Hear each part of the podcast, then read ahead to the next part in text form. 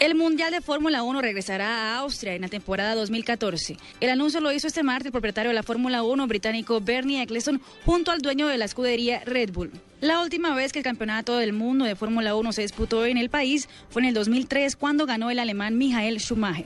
El calendario final de la temporada 2014 se ultimará en septiembre y tendrá dos nuevas citas, Austria y Sochi en Rusia. Marina Granciera, Blue Radio.